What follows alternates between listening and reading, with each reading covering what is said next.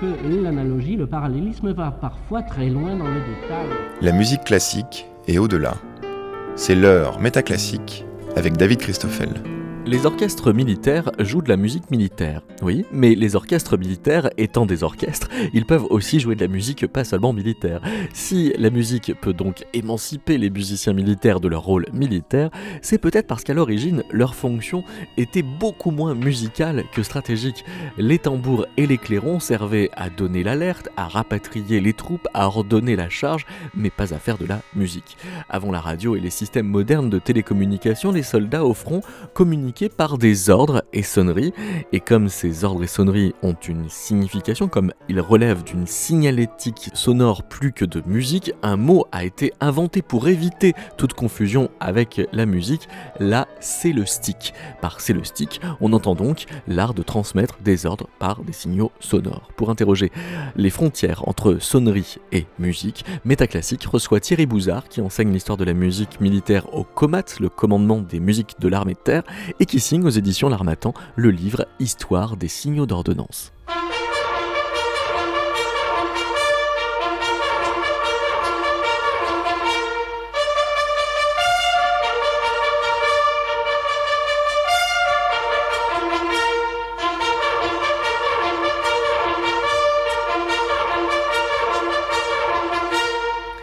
Bonjour Thierry Bouzard. Bonjour. Vous êtes bien réveillé? Ça va.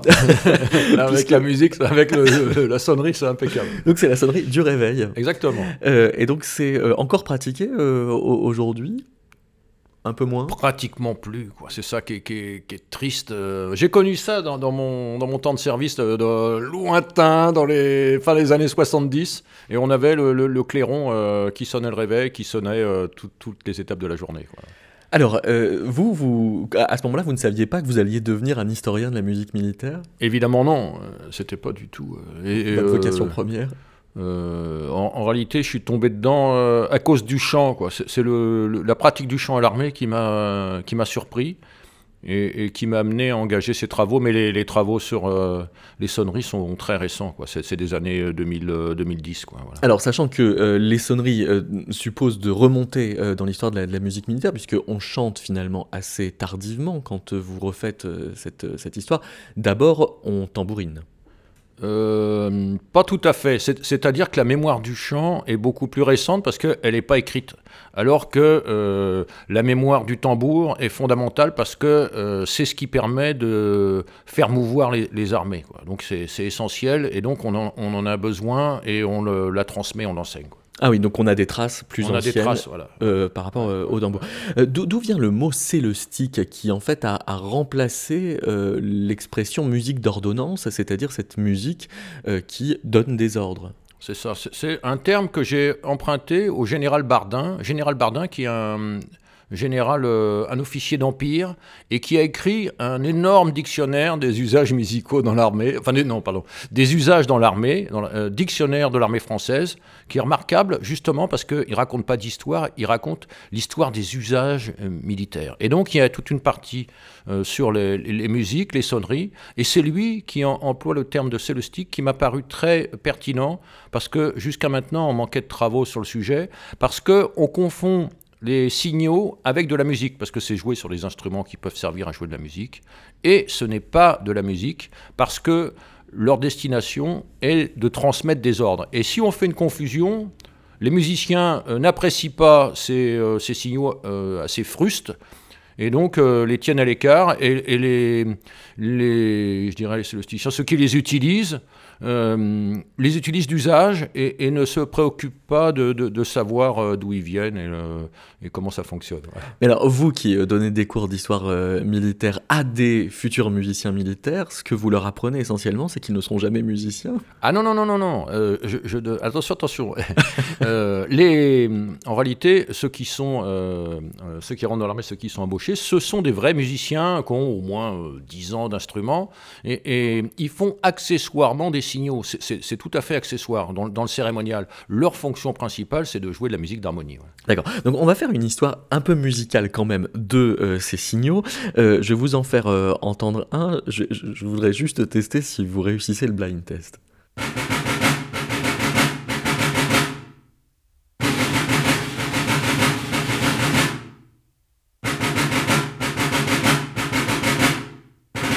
Thierry Bouzard, c'était quoi? Ah, Voilà. Euh, euh, indi- euh, indiscutablement, c'est une batterie de 1754, mais je suis incapable de. De reconnaître laquelle Ah oui, d'accord. Donc c'est bien 1750. Ouais. C'est le banc avec banc, roulement. Est-ce que la présence du roulement change le, le contenu du signal?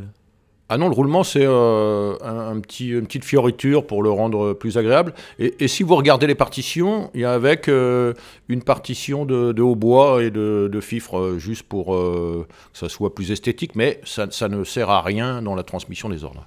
Alors quand vous reconnaissez l'année 1754, il faut peut-être préciser qu'il n'y en a pas 36 des dates importantes dans ça. cette histoire. Qu'est-ce qui se passe en 1754 Alors là, c'est une date centrale, fondamentale, puisque c'est la première fois que la, une, partition de tambour d'ordonnance est, fixée, est, imprimée. C'est euh, absolument extraordinaire, et ce d'autant plus extraordinaire que cette partition est tombée dans l'oubli complètement. Elle a nécessité un travail considérable de, réalisation, de conception, de test, parce qu'il y a eu des expérimentations qui ont été faites dans la plaine des Sablons, qui était le, euh, à côté de Neuilly, qui est une plaine de, où, on faisait les exercices militaires. Et, pendant plusieurs années, les théoriciens, les tacticiens ont travaillé là-dessus. Et donc, il y a un travail de conception absolument considérable et qui est d'autant plus important que c'est la première fois que les batteries sont normalisées dans l'armée française. C'est-à-dire que jusque-là, on, on avait, alors pas tout à fait, mais presque, des, batteries par régiment. Chaque régiment avait sa façon de jouer l'ordonnance. C'est pas tout à fait vrai euh, pour cette période-là, mais c'est la première fois que le, commandement impose des, batteries normalisées pour tout le monde, ce qui, était, euh, ce qui a été un, un long travail de préparation, puisque euh, si on regarde bien l'évolution des effectifs, c'est sous Louis XIV qu'on passe de une vingtaine, une trentaine de régiments à plus d'une centaine. Et donc là, on voit bien les problèmes de transmission des ordres si on a des façons de jouer l'ordonnance différents dans chaque régiment. Ça devient un chaos indescriptible. Et donc, il fallait que le roi intervienne, ce qui n'était pas l'usage, puisque jusque-là, c'est la troupe, c'est les, officiers qui euh, déterminent les, batteries suivant les besoins. Alors, euh, si, euh, par exemple on écoute ce signal.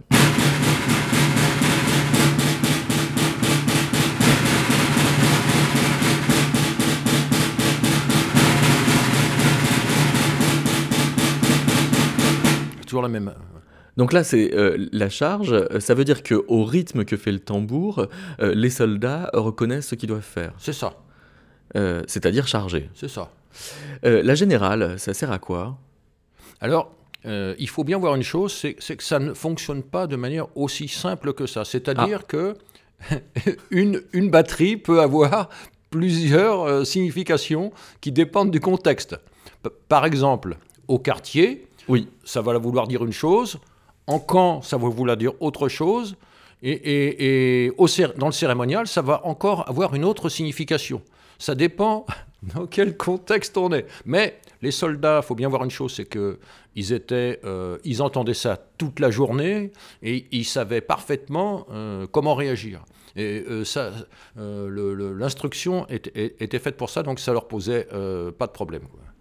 Et la générale, alors, c'est quoi Alors la générale est, très intéressante parce que euh, c'est la première batterie qui est imposée par le commandement. C'est-à-dire que le roi, toujours pour ses problèmes euh, d'ordre euh, et d'unification des, commandements, c'est, la, batterie du matin pour préparer les troupes à se rassembler. Et donc, euh, il fallait un signal que tout le monde comprenne parce qu'il ne fallait pas d'ambiguïté. Et donc, euh, c'est la première fois que le, commandement, c'est-à-dire ici le roi, euh, impose une batterie, crée une batterie. Avant, c'était la troupe qui se, débrouillait avec les, les batteries. Et là, c'est le roi qui commande et qui édicte une ordonnance 1670. Elle est très importante. Et d'autant plus que, pour montrer l'im- l'importance de cette batterie, c'est qu'elle est composée par l'Ulli. Euh, ce qui est euh, faire appel à la, le, grand musicien de l'époque, euh, ça montre bien l'importance que, que le roi accordait. Elle, est d'autant plus intéressante que quand vous regardez le texte de l'ordonnance, vous ne trouvez pas de partition. C'est-à-dire que la batterie elle est enseignée à l'imitation. Et c'est indiqué dans le texte, c'est que euh, les, tambours des gardes françaises vont dans les régiments pour enseigner la batterie au tambour-major des, différents régiments de l'armée. Euh, impossible d'envoyer une, une partition parce que de toute façon, les, tambours ne les lisent pas. Et, à l'époque, euh, on transcrit mal les, batteries de tambour parce qu'on n'entend pas bien combien il y a de roulements. Euh, c'est difficile. euh, Et donc, euh, on a des problèmes de notation. Alors voici la générale de la garde française de Jean-Baptiste Lully.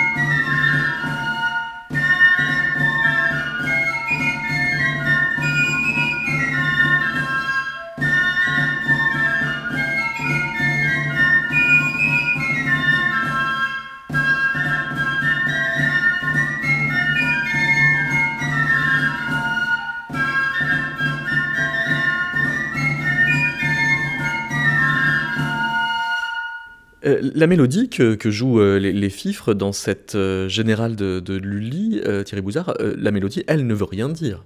Alors, elle n'a pas de signification pour les ordres, c'est juste pour l'esthétique. C'est un accompagnement qui n'était pas utilisé dans les armées, ou si c'était utilisé, c'était utilisé dans les cérémonies ou pour la distraction. Mais il faut bien voir une chose, c'est que le signal, c'est la batterie de tambour, pas autre chose. Et ça veut dire par contre que les, les soldats sont formés à reconnaître euh, le rythme que fait le, le tambour pour euh, décoder qu'il s'agit de la générale. C'est ça, c'est ça.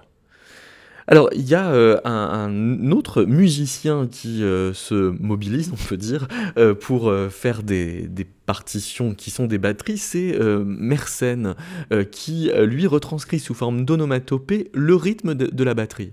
Alors, Mersenne, c'est un grand théoricien de la musique et, qui écrit un, ouvrage théorique qui s'appelle L'harmonie universelle, un gros ouvrage qui essaye de comprendre ce que c'est que la musique. Euh, euh, parenthèse, c'est un, problème de fond. Euh, Qu'est-ce que la musique? Voilà, répondre à la question, c'est- pas simple. Et donc, dans, son traité, Harmonie universelle, il indique les, sonneries de, trompette pour la cavalerie, et pour les batteries de tambour, il donne les onomatopées, il dit, si vous voulez les, avoir les batteries, demandez-les-moi, euh, je les ai notées.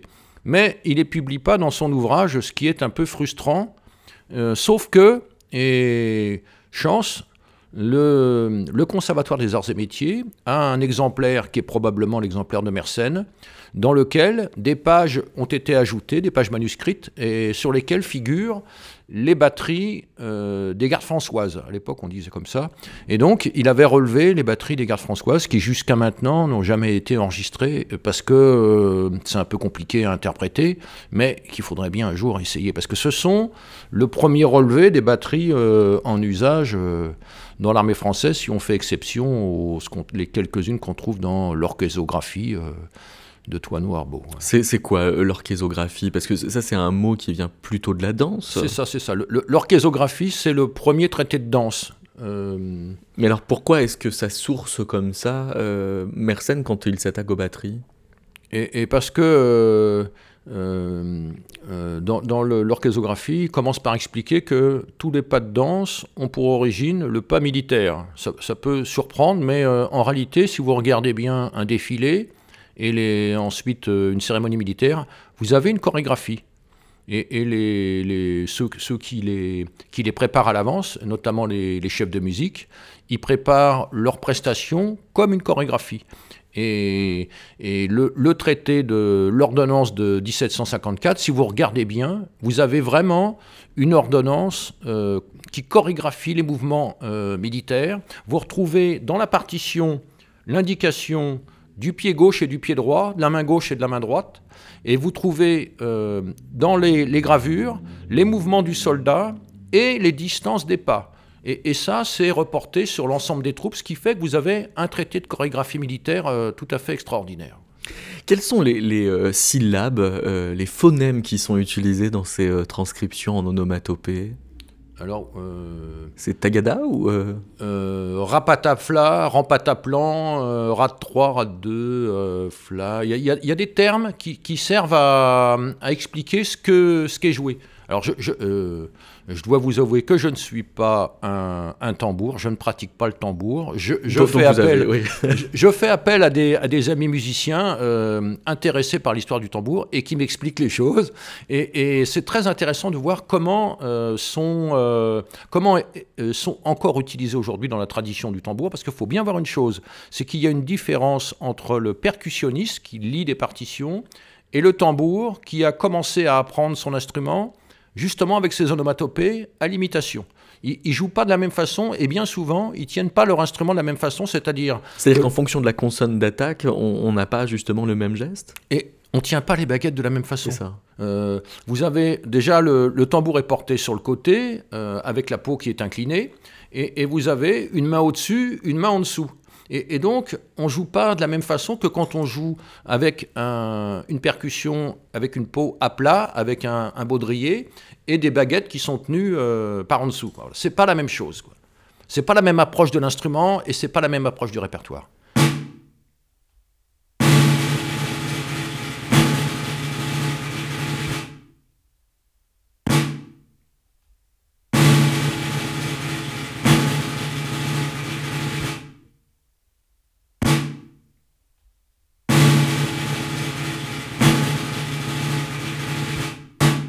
Qui, est-ce qu'on vient d'entendre euh, au tambour? Alors, vous avez entendu euh, euh, deux tambours de la gendarmerie mobile, c'est-à-dire la formation qui sert pour le, cérémonial officiel actuellement avec la musique de la de la garde républicaine. C'est les euh, les, deux, les qui assurent les principales prestations officielles actuellement.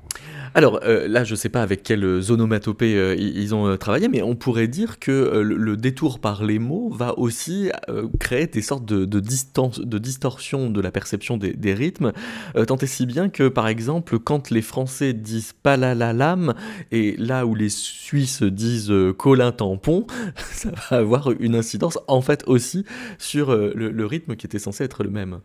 C'est ça. Euh, il y a une différence d'interprétation, mais que, que les enfants connaissent très bien euh, quand ils jouent euh, au téléphone arabe. C'est-à-dire que vous, vous donnez un, texte d'un côté de la, de la salle et, on se le transmet de bouche à oreille jusqu'à l'autre côté. Et quand il arrive, il est complètement déformé. Et vous avez là, vous touchez du doigt sur la réalité de la pratique de ces batteries. C'est-à-dire que euh, il fallait maintenir une, une unité de l'exécution sans transformation pour qu'elle soit comprise malgré les, différentes unités et malgré les, distanciations qu'il pouvait y avoir à l'époque euh, quand un régiment partait en opération qui revenait. Inévitablement, vous avez des dérives et, forcément, euh, il faut revenir à la pratique et, c'est d'autant plus difficile quand c'est une tradition orale où personne ne lit les partitions qu'elles ne sont pas écrites. Alors pourquoi est-ce que la, marche des, Suisses a tant d'importance euh, dans, cette histoire? Précisément parce qu'il y a une origine suisse de l'orchésographie? Alors, euh, il faut, euh, voir une chose, c'est pourquoi on a adopté le tambour. le problème, ce qui se passe, c'est que à la fin du Moyen Âge, pendant, je dirais, toute l'époque du Moyen Âge, c'est la, chevalerie qui a, le, euh, qui a le rôle principal dans les batailles. La, piétaille, elle, elle, sert pour l'accompagnement. Euh, ce qui se passe à la fin du Moyen Âge, et ce sont les Suisses qui opèrent euh, cette révolution militaire, c'est les Suisses quand ils battent les chevaliers du Saint-Empire. Là, ça crée un traumatisme euh, euh, dans les états-majors, si on peut parler comme, ça, dans les états-majors européens. Ils qu'est-ce qui se passe là? C'est plus les cavaliers, maintenant c'est l'infanterie. comment on fait Comment ça s'organise Comment ça fonctionne? Et on se plonge dans les traités antiques pour essayer de comprendre comment fonctionnait l'infanterie. Et ce qui est curieux, ce sont les Suisses évidemment qui battent les chevaliers du Saint-Empire, des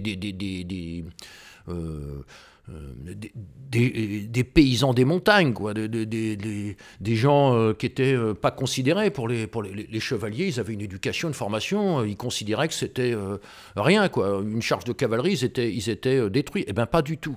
Et là, euh, euh, ça, surprend énormément euh, les, les, militaires. Et ce qui est très curieux, c'est qu'au lieu de reprendre les instruments qu'utilisaient les, anciens, c'est-à-dire des cuivres, vous regardez dans l'armée romaine, ce sont des cuivres essentiellement, on va utiliser le tambour. Et pourquoi le tambour? Moi, je pense que le tambour, ça vient tout simplement des instruments traditionnels des paysans alpins. Vous voyez ça euh, aujourd'hui encore, euh, dans les Alpes de Haute-Provence, vous avez le tambourin et le galoubet. Eh ben, c'est jamais qu'une déclinaison euh, du tambour. Et le tambour et le fif sont une déclinaison de ces instruments. Voilà. Mmh. Et, c'est complètement inadapté dans le cadre militaire, parce que un tambour, c'est gros. dès, dès qu'il pleut, ça détend les peaux. c'est pas pratique. Et, mais quand même, c'est l'instrument qui a permis euh, la suprématie des, armées européennes. C'est aussi curieux que ça paraisse. Quoi. Et ce sont les Suisses qui sont à l'origine de ça. Quoi. On va euh, écouter euh, une marche pour les timbales d'un compositeur dont on trouve le buste sur la façade de l'Opéra Garnier à Paris, qui s'appelle Philidor.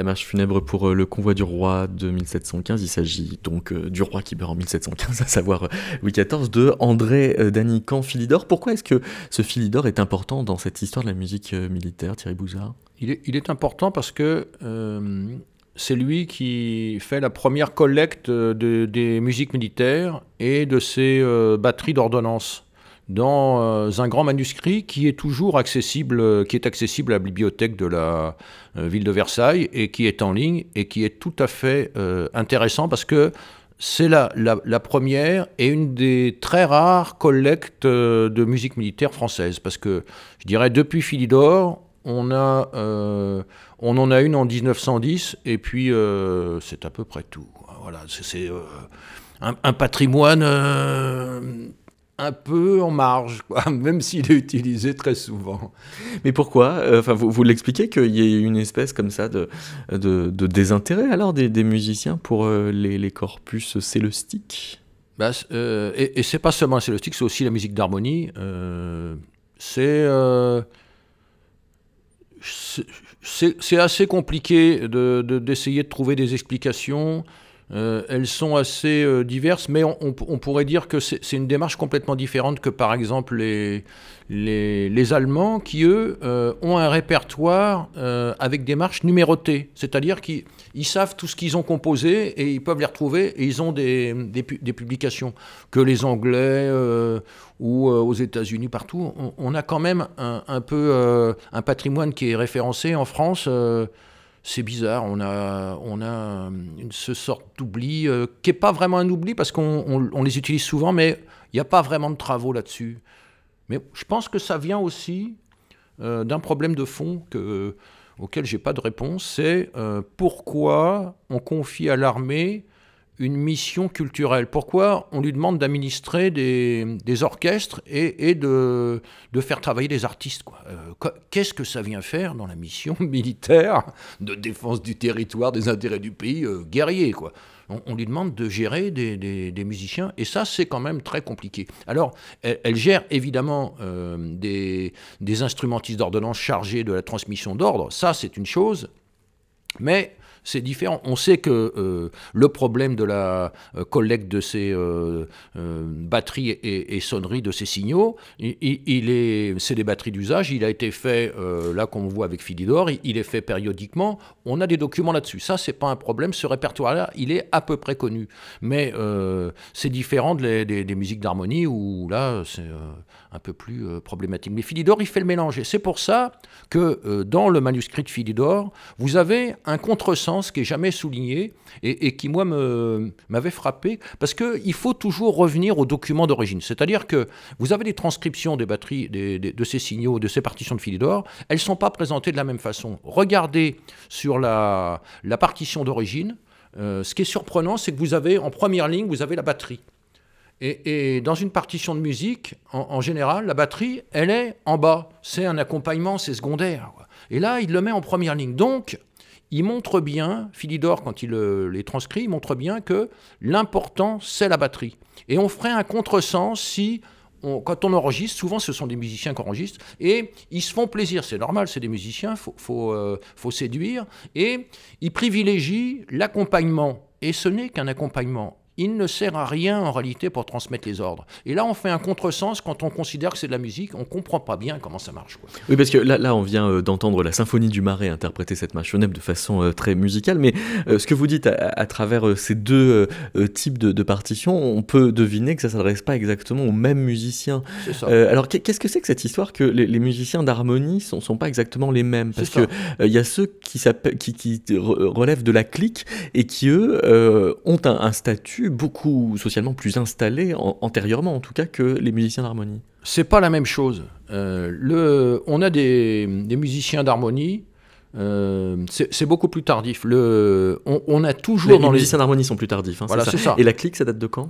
Ah ben, euh, le, le, le, terme de clic est encore plus récent. Je dirais que c'est les années 1870-80. Oui, mais ce qu'il désigne est bien antérieur. bien sûr, bien sûr. Mais, mais simplement, c'est leur rassemblement euh, de, de, de, musiciens de, deuxième ordre, quoi, parce qu'ils lisent pas les partitions, donc ils sont moins bons, donc ils font du bruit, donc ils cliquettent, et donc on, les appelle la clique. Mais ah, c'est un sobriquet, en fait. Ça, oui, c'est ça, c'est ça, c'est péjoratif. Mais en réalité, euh, ces musiciens-là ont, un rôle fondamental, parce que ce sont eux qui permettent à l'armée de se déplacer. C'est ça qui est intéressant, c'est qu'on aborde le rôle du son dans, la société, et les militaires euh, ne pouvaient pas transmettre les sons par la voix, parce qu'évidemment, euh, avec la distance ou dans les fracas de la bataille, on n'entend plus rien. Et donc, il faut des instruments pour euh, surmonter le, le, bruit ambiant. De là, l'usage du tambour, ou du clairon, ou de la trompette. Et, donc, euh, euh, on a eu besoin de ces instrumentistes depuis euh, qu'on a constitué une infanterie. et donc, il fallait des, soldats soldés et dont le rôle, la mission, était de transmettre ces signaux. Et ce sont, c'est, ce sont des, c'est complètement différent des, musiciens d'harmonie. Et bien souvent, la plupart du temps, ces musiciens ne savaient pas euh, la, musique, ne disaient pas les partitions, ils apprenaient à l'imitation uniquement. On, dirait qu'il y a quand même une musicalisation euh, de la musique euh, d'ordonnance au début du 19e siècle, notamment parce que arrive le sifflet. Musicalisation, disons que euh, c'est lié aussi au fait que euh, y a la création des, orchestres régimentaires. Euh, 1766, on crée des orchestres dans tous les régiments. Et, là, pour répondre à la grosse, énorme demande de musique euh, de la population. faut voir, on n'a pas idée. Aujourd'hui, on écoute tout le temps, tout le monde peut écouter toute la musique qu'il veut avec les enregistrements. Euh, à l'époque, il fallait jouer de la musique ou chanter pour en entendre ou payer. Et donc, quand on entendait de la musique, tout le monde s'approchait. Quoi. Et, la création des orchestres militaires correspond à ce besoin. Elle anticipe sur euh, une demande de l'opinion publique et une réponse des, des, des, des autorités à, cette demande. Mais, mais qu'est-ce qu'ils jouent ces orchestres? Ils ne jouent pas que des musiques d'ordonnance pour le coup. Ah, Puisque précisément, ils ne sont pas forcément non plus sur, euh, au chant. Évidemment, euh, il suffit de regarder les programmes, euh, encore pour les, formations actuelles, la, grande majorité des, morceaux qui sont sélectionnés sont des, musiques de compositeurs euh, civils qui, jouent de la musique de, divertissement, de la musique de film, musique de, des compositions, des extraits de, pièces, d'opéra, de, c'est de la musique civile, principalement, la musique militaire étant euh, réservée au cérémonial. Hmm. Qui est David Bull Alors David Bull, c'est le, celui qui euh, réforme la, les, les, les, les, sonneries de trompettes euh, de cavalerie. Oui, parce qu'en fait, lui, il est trompettiste et compositeur. Il est né en 1781 à Amiens et sa carrière musicale va être pour l'armée, en fait. C'est ça. C'est ça. Et, bon, il a, aussi composé euh, euh, des, pièces euh, de, de, trompette assez intéressantes, mais son, travail principal, c'est la, réforme des, des, sonneries de cavalerie qui sont toujours utilisées de nos jours. Et, il a donc une. Et, il forme des trompettes. Il, dirige une école de trompette sous l'Empire. La musique classique est au-delà c'est Métaclassique avec David Christoffel.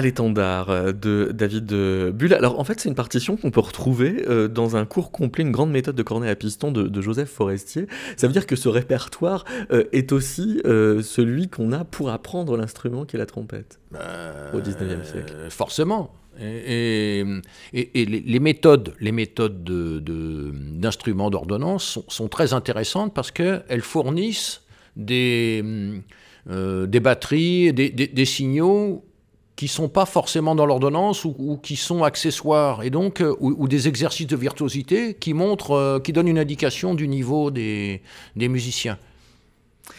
Le clairon euh, s'installe dans ce débat à cette époque-là, puisqu'on a donc des musiques d'ordonnance qui sont exclusivement tambourinées au XVIIIe siècle et qui commencent à être claironnées. À quel moment? Alors, alors le, le, tambour, c'est pour l'infanterie, la trompette, c'est pour la cavalerie. On les a euh, en même temps. Et le clairon, ça arrive plus tard.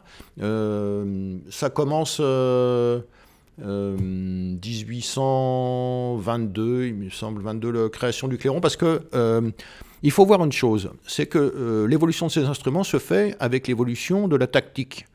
Et donc, avec l'augmentation de la puissance de feu, on a besoin d'écarter les rangs, donc on augmente la distance et on a besoin d'avoir des, tirailleurs qui se mettent en avant pour aller euh, tester les lignes ennemies.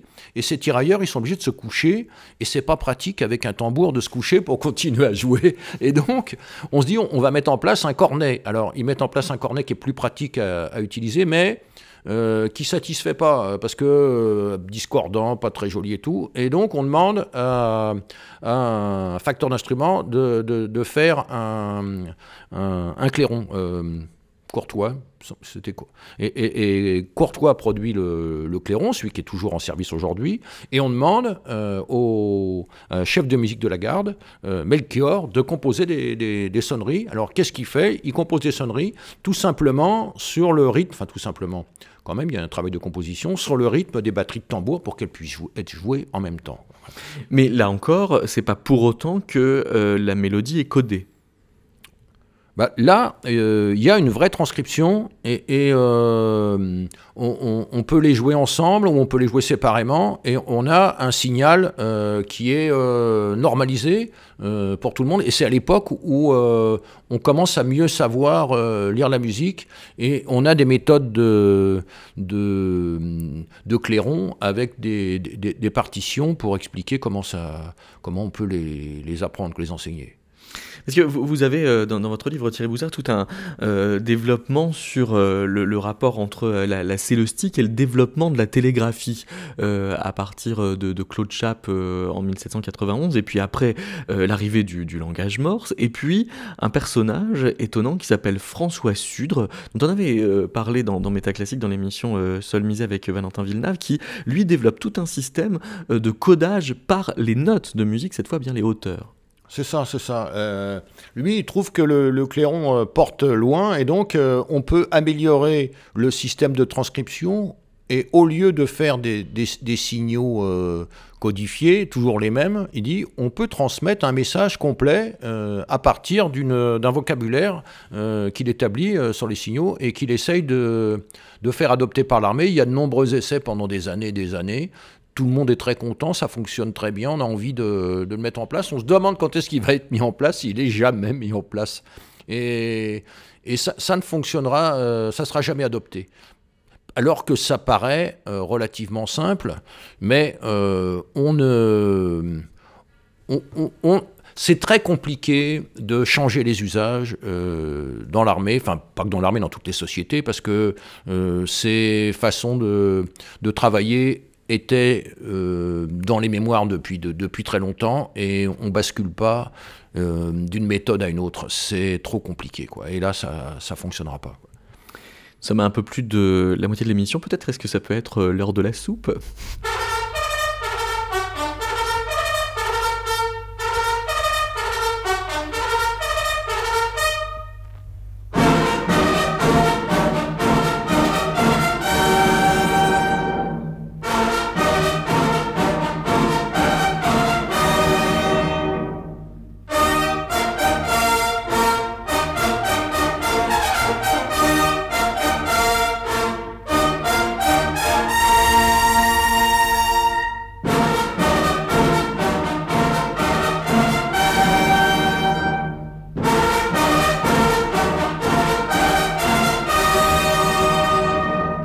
La, fanfare de cavalerie de la garde républicaine de Paris sous la direction d'Albert Gossez dans euh, La Soupe. Alors, il se trouve que euh, ça fait partie de, ces sonneries sur lesquelles les soldats peuvent mettre euh, des paroles. En l'occurrence, c'est pas de la soupe, c'est du rata, c'est pas de la merde, mais ça viendra. Voilà, voilà. Et toutes ces sonneries ont des paroles en général, bien souvent très grivoises, non pas par perversion évidemment, mais euh, par souci de mémorisation, parce que c'est bien plus facile de retenir des paroles rigolotes, un peu, euh, un peu en marge, un peu en rupture, que euh, des paroles très ordinaires. voilà. et, donc, c'est amusant, mais c'est vraiment pas fait ni pour être chanté, ni pour être enregistré, et c'était pas le cas.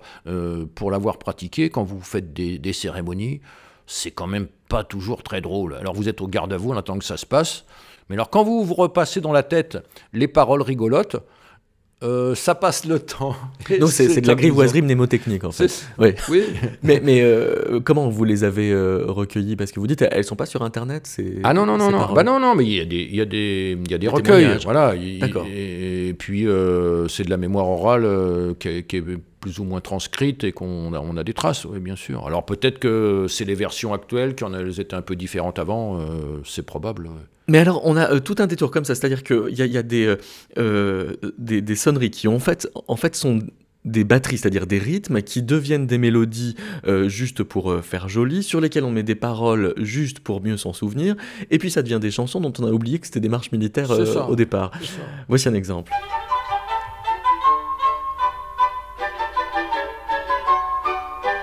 J'ai du bon tabac dans ma tabatière, j'ai du bon tabac, tu n'en auras j'ai du bon tabac dans ma tabatière, j'ai du bon tabac, tu n'en auras pas.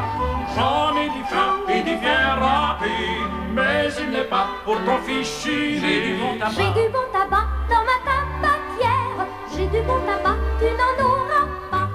T'as du bon tabac dans ma tabatière, t'as du bon tabac, on n'en aura pas. Il est si fin et si bien râpé, mais il n'est pas pour notre fichier. J'ai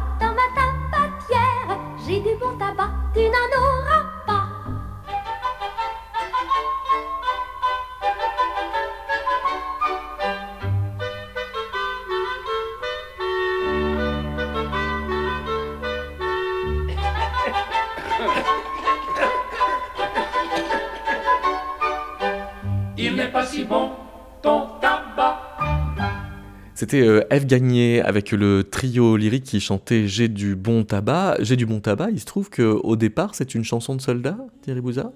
C'est pas, euh, c'est pas une chanson de soldat, mais une mélodie qui est reprise, euh, une mélodie des soldats qui est reprise pour faire une chanson populaire. Mhm.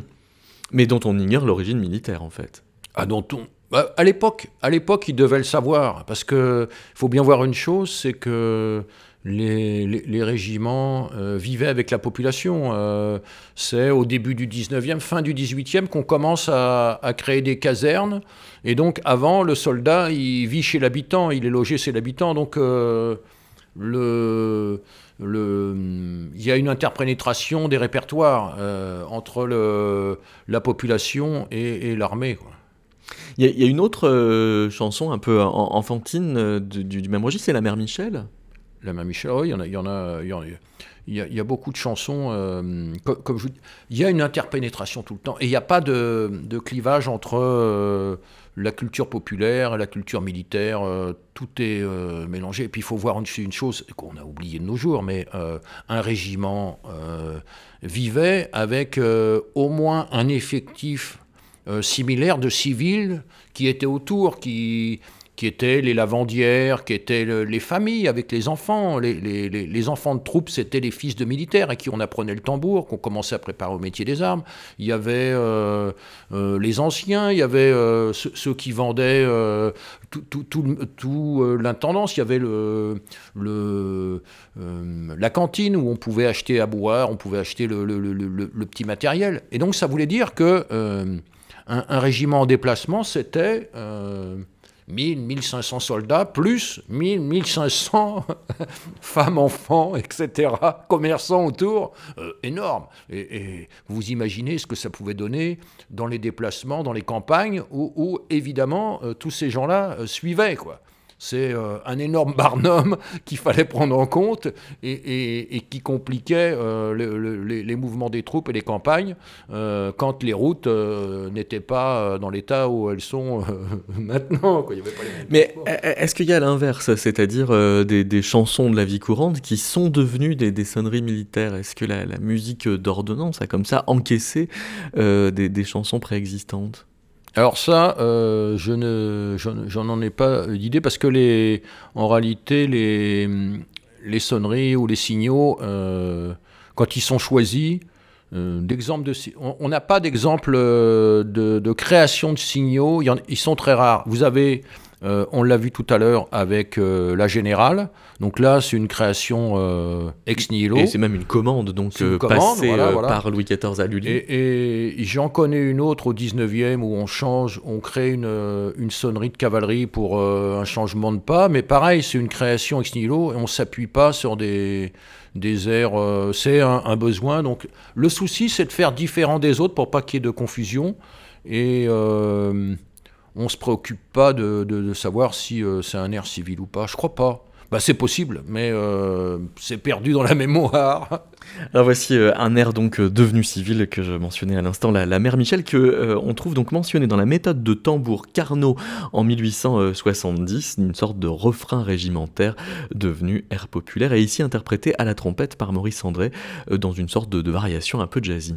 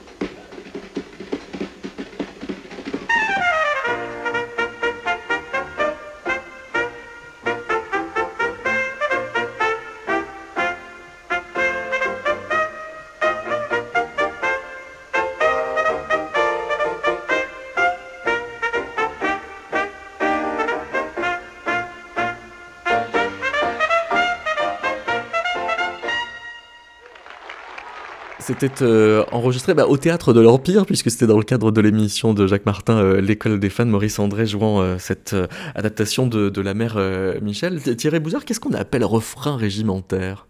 Alors, c'est un, pan du répertoire qui a en grande partie disparu. Ça, c'est très dommage. Mais alors, ce qui se passait, c'est que quand on revient sur la normalisation des batteries, Auparavant, on avait euh, une façon de jouer l'ordonnance par régiment. Donc il ne pouvait pas y avoir d'ambiguïté. Quand un régiment euh, jouait sa façon de jouer l'ordonnance, on savait à qui s'adressaient les ordres.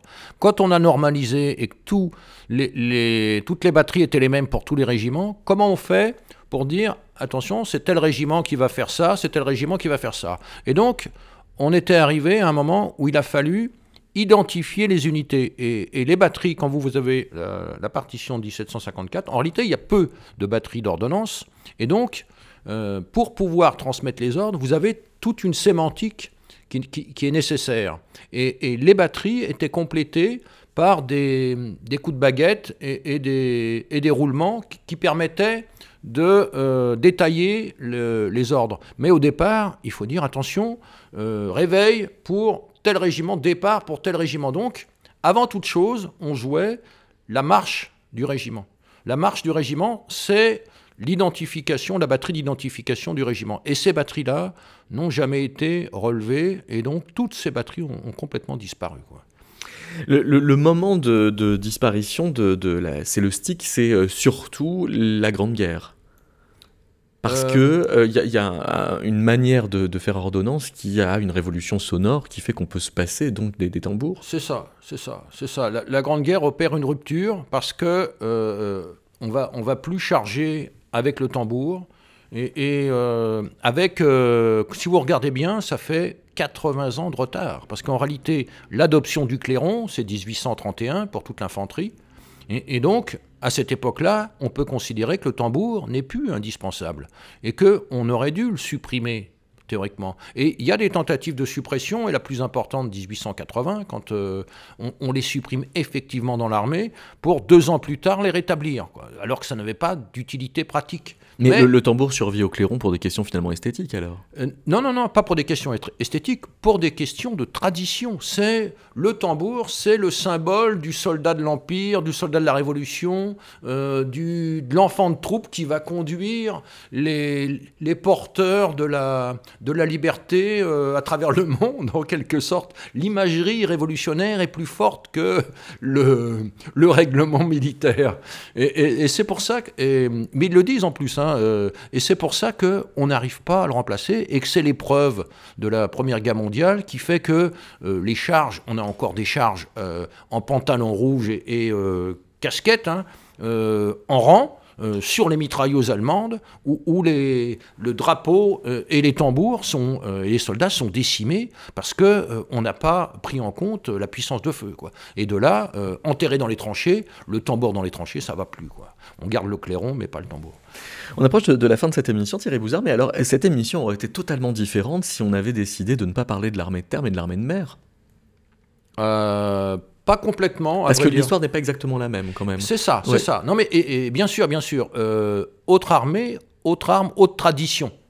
Et, dans la marine, euh, la tradition, c'est le sifflet. mais il y a, aussi des, on utilise aussi le tambour, mais c'est surtout le sifflet. Ouais et, avec les mêmes rythmes? Non, c'est carrément un autre répertoire? Euh, Non, non, non, non. Parce que euh, on peut pas faire des, batteries trop euh, diversifiées. Le, tambour, c'est une seule note, donc on, ne peut jouer que sur le rythme. Donc il faut que tout soit bien différencié. Non, ils utilisent les, mêmes batteries en lui donnant des significations différentes, mais c'est surtout le sifflet à bord des navires. Le sifflet, puis bon, ils ont aussi utilisent le clairon pour le euh, maintenant, maintenant, ça se fait plus. Euh, c'est surtout pour le cérémonial, mais euh, on n'utilise plus ces instruments pour la manœuvre pour des raisons très pratiques. C'est qu'on est en l'air de la, machine et que la machine n'a pas besoin de signaux sonores. Alors il y a tout de même un compositeur qui a noté des signaux de trompette extrêmement tôt, dès le XVIe siècle, c'est Clément Jeannequin.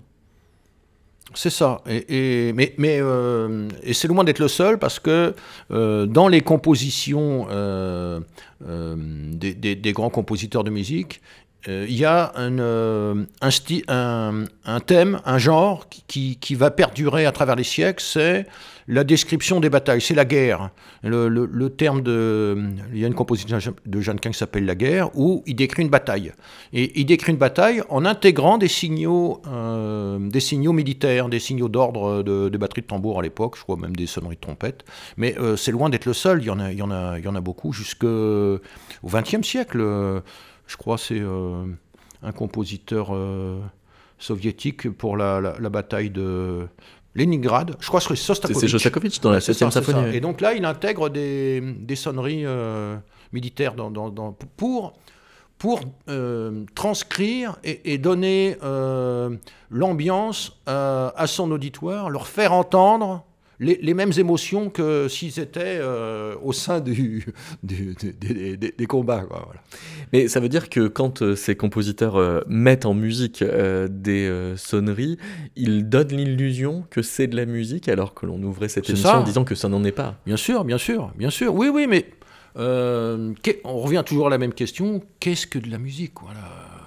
Euh, quel est euh, intrinsèquement, fondamentalement, qu'est-ce qui différencie la musique d'un bruit euh, répétitif, comme, euh, je sais pas, un, train avec, euh, qui, qui, va, on va entendre toujours le, même rythme. Est-ce que c'est de la musique voilà. La, question, la question est, loin d'être anecdotique. Eh bien, on va se quitter sur cette question et puis terminer l'émission bah, par une espèce de, de, mix qui commence par la guerre de Clément Jeannequin et qui finira par la 7 symphonie de Shostakovich, Leningrad. Merci beaucoup Thierry Bouzard. Merci.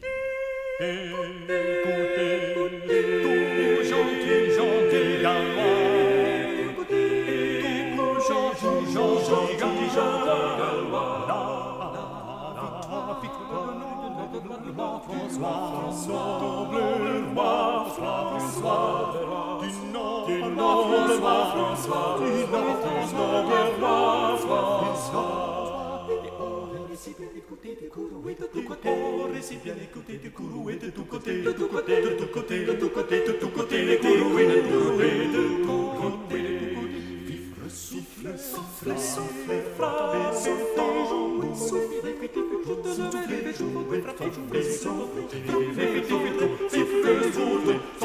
jouez, battez toujours, vivez, soufflez, jouez, frappez toujours. Aventuriers, bons compagnons, ensemble croisez vos bâtons. Purifiez, faites